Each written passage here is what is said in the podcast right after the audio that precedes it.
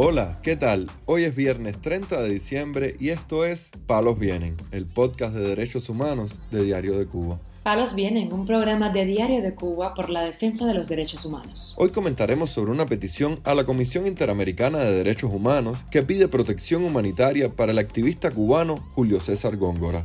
También hablaremos sobre un informe de la misma organización que registró casi 1.500 presos políticos entre Cuba, Nicaragua y Venezuela.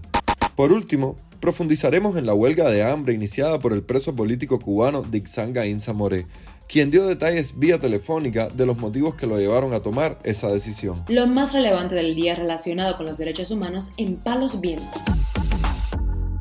El 22 de diciembre, Mariana Castillo recibió una llamada telefónica desde la prisión Combinado del Este en la que le informaron que su hijo de 21 años, Gilberto Castillo Castillo, había obtenido el beneficio de pasar a trabajo correccional con internamiento.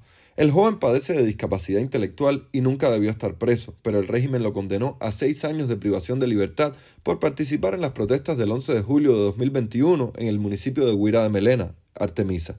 Actualmente ha cumplido un año y medio de sanción por los delitos de atentado, desorden público y sabotaje. Gilberto me decía, mami, yo no sé por qué no me han dado campamento, contó a Diario de Cuba su madre. La modalidad penitenciaria de trabajo correccional con internamiento, conocida popularmente como campamento, consiste en enviar a los reos a sitios penitenciarios de estudio o de trabajo en los que terminan de cumplir su sanción, con posibilidades adicionales como visitas más frecuentes e incluso pases. También es un beneficio que se le otorga a reclusos que han cumplido la mayor parte de su sentencia o a los que les restan un aproximado de cinco años para concluirla. Gilberto Castillo Castillo fue detenido en la madrugada del 12 de julio de 2021 por su presencia en las masivas protestas antigubernamentales que ocurrieron en toda Cuba. En el momento de su detención tenía 20 años de edad y un expediente médico que demostraba su discapacidad intelectual. En tanto, Henley López Martínez, de 49 años de edad, confesó que se le han agotado las opciones para mantener la mensualidad de su hijo, Yanley López Basulto, en prisión. Tras la detención del joven cubano por participar en las protestas, también en el artemiseño municipio de Huira de Melena, el 11 de julio de 2022, este padre ha hecho lo impensable por aliviar la situación de su hijo, pero a estas alturas reconoce que ya no le quedan salidas. Yo trabajaba vendiendo carne, pero luego que subió el precio ya no pude trabajar más. Cuando mi hijo cayó preso, primero empezamos a vender los equipos, aire acondicionado, split, una moto eléctrica, un televisor pantalla plana, una bicicleta y hasta una cama. Ya no nos queda nada por vender. Siento como que se nos cerró el dominó, dijo a Diario de Cuba.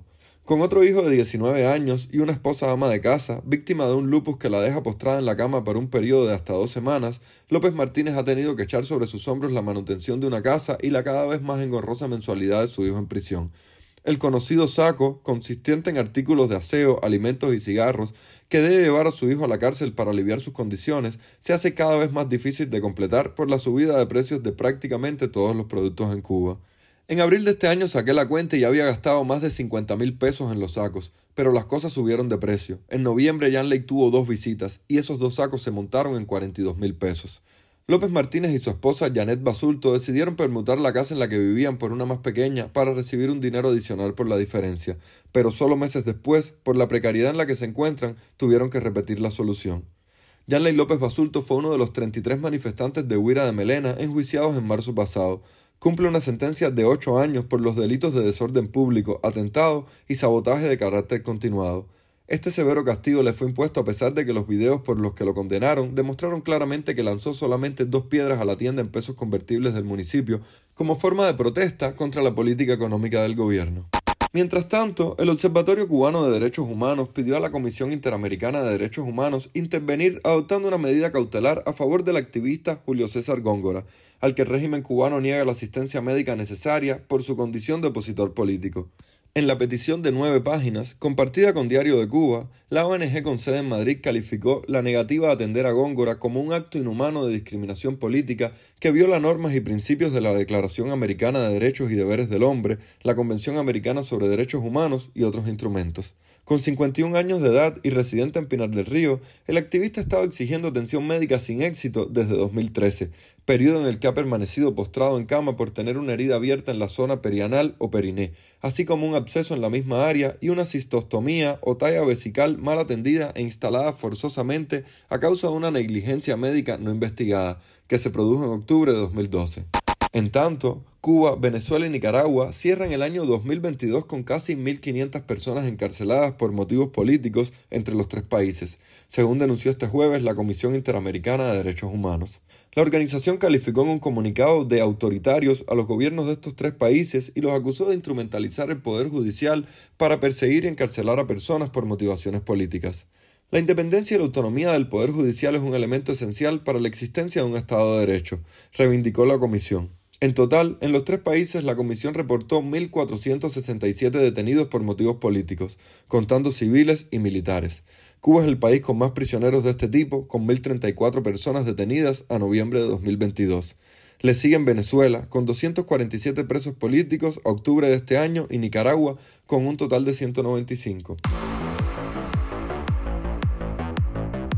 Palos viene. Disney's Azahares Moré, hermana de Dixanga Insa Moré, pudo confirmar en la tarde de este miércoles que el preso político continúa en huelga de hambre en la cárcel de Cerámica Roja, en Camagüey, en reclamo de su libertad, según dijo a Radio Televisión Martí. Yo comienzo una huelga de hambre en protesta por la libertad de los presos políticos, por los abusos, por los atropellos que estamos sufriendo y no voy a pararla hasta que esta dé como resultado la libertad, por lo menos la mía, y después que salga voy a continuar luchando por la libertad de los otros presos políticos. Estamos encarcelados, sin alimentos, los presos estamos con anemia y la fiscalía no le importa nada de eso, no viene aquí a ver cómo están los presos, a ver cómo estamos comiendo, a ver las condiciones en las que nos tienen sin toallas, sin colchón, sin sábanas, con camas rotas. La mujer había presentado una queja en la Fiscalía Provincial pidiendo fe de vida del manifestante de 36 años, condenado a 6 años de prisión por su participación en las protestas populares del 11 de julio en el Parque El Cristo en la ciudad de Camagüey. Días antes de iniciar la protesta, el pasado lunes 26 de diciembre en el centro penitenciario La Empresita, el también activista de la organización opositora Unión Patriótica de Cuba, en llamada telefónica desde esa cárcel, explicó las razones por las que realizaría la protesta extrema en un audio publicado por Radio Televisión Martí. Estuve en una oficina con él alrededor de 25 minutos. Cuando él llegó, creo yo, ya me saludó, me abrazó, que yo no esperaba que esa fuera su reacción porque él siempre dijo que no fuéramos después de esta decisión de él. Pero yo tenía que verlo personalmente para cerciorarme cómo estaba él realmente. Él está muy calmado porque él está seguro de lo que él está haciendo. Incluso me dijo, el día 7 de marzo es mi cumpleaños. Si de aquí allá no estoy en libertad, estoy muerto. No va a ser la primera persona de color que sea opositor que esté muerto. Está muy firme, muy convencido, convencido, convencido que va a llevar hasta el final, hasta el final, hasta el final, hasta el final. El único que pide es la visita de un sacerdote, no está pidiendo más nada. Palos Vienen, un podcast de derechos humanos de Diario de Cuba con la producción y conducción de Mario Luis Reyes. Muchas gracias por acompañarnos durante este 2022 en Palos Vienen, el podcast de derechos humanos de Diario de Cuba. Al cierre de este, el último episodio del año, queremos mandar un mensaje de aliento a nuestra audiencia y desear un 2023 con mayor respeto por los derechos humanos y la dignidad de las personas en Cuba. Sería uno de nuestros mayores anhelos para el año nuevo. Pueden escucharnos en DDC Radio, Spotify, Google Podcast, Apple Podcast, Telegram y SoundCloud. Yo soy Mario Luis Reyes. La próxima semana volvemos con más.